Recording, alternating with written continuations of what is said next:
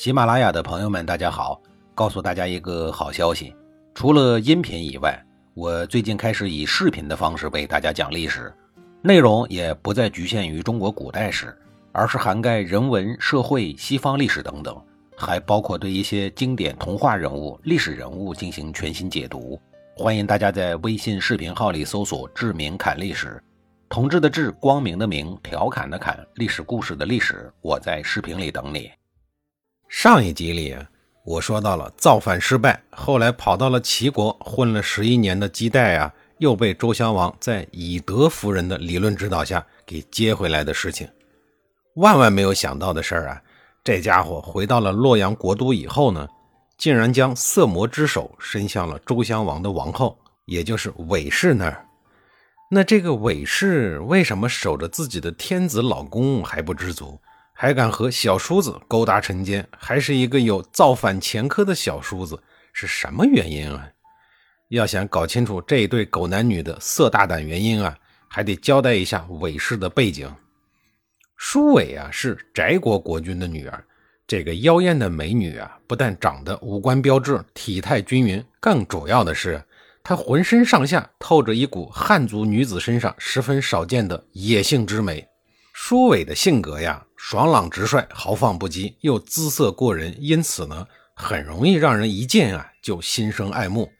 他的这些优点虽然明显，但他身上的缺点更明显，尤其是在女性的德性方面就非常的差。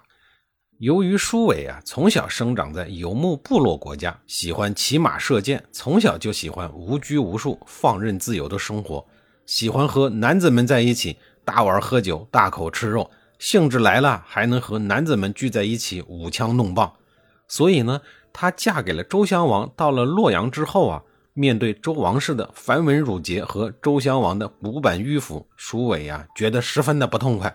为了追求生活上的刺激，舒伟很快便和刚刚逃难回来的年轻俊朗、行事同样放荡不羁的姬代私通了。很不低调的姿代，为了能够与舒伟经常见面呀。他竟然大摇大摆地在后宫里随时出入，最终呢引起了周襄王的警觉。事情暴露以后呢，周襄王勃然大怒啊，立刻废掉了给自个儿戴绿帽子的舒伟。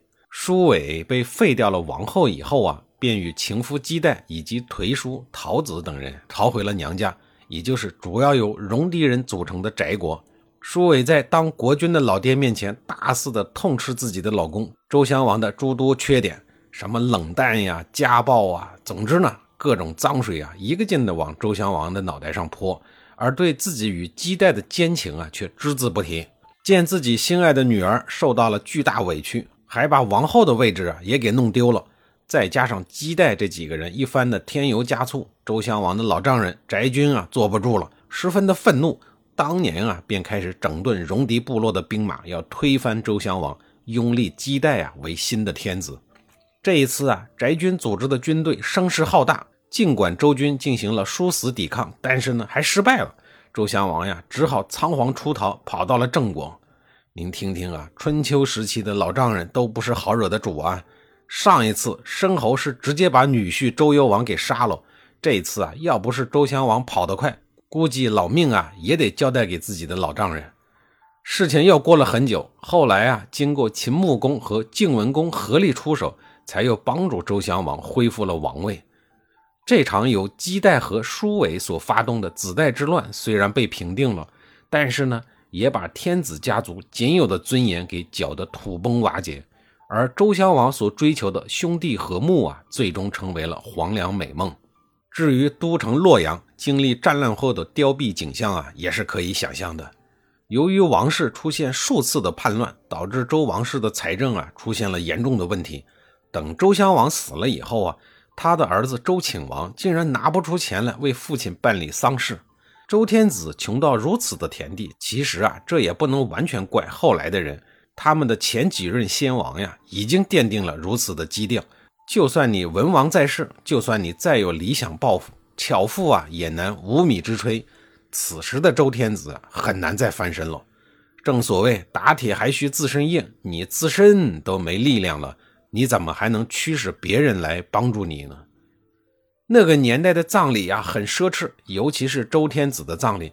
比如棺材板呢得用金丝楠木的，枕头啊得用和田玉的，尸体啊还得穿用金丝银线编织的金缕玉衣，脖子上呀最好再戴一根手臂粗的黄金大项链，还要镶一颗脸大的钻石。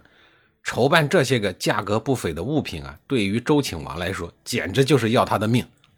要说这王室的财政枯竭呀，虽然不是周顷王的错，但却要让他来承受这些个痛苦。没办法，谁让你是现任的天子呢？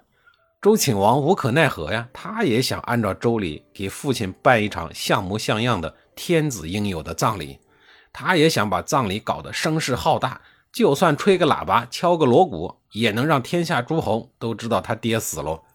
可是啊，就连置办喇叭，周亲王呢也得精打细算，他恨不得自个儿亲自上去。一个人把报牌位、抬棺材、吹喇叭、撞山门等全部的工作都给包圆了，因为啊，兼职的人他也请不起，发号施令啊又没人听，实在是惨不忍睹啊！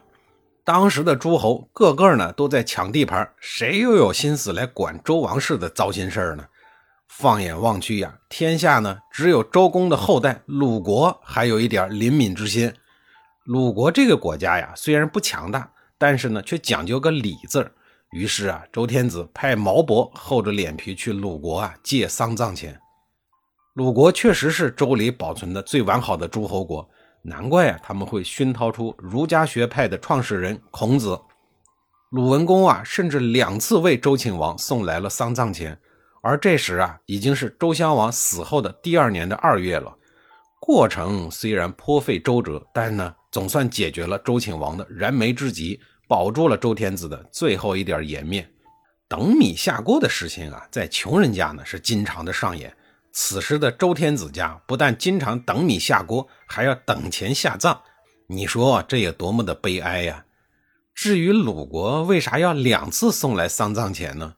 我会在后面那个香艳的奇葩故事里啊详细的说。周顷王是个很短命的天子。在位六年呀，便病死了。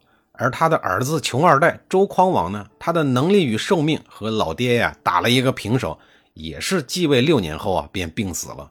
这父子俩前后共执政了十二年，按说呢时间也不算太短，有很多的事情可以做。但史书上有关对这对父子的记载呀，却只言片语，少得可怜。这是为什么呀？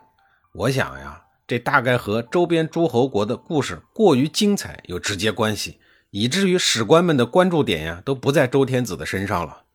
行吧，正经八百的史官们都不再关注周天子了，我也就不再继续说他们家的事儿了。下一集里啊，我给您讲一讲咬紧牙关借钱给周王室的苦哈哈的鲁文公的事儿。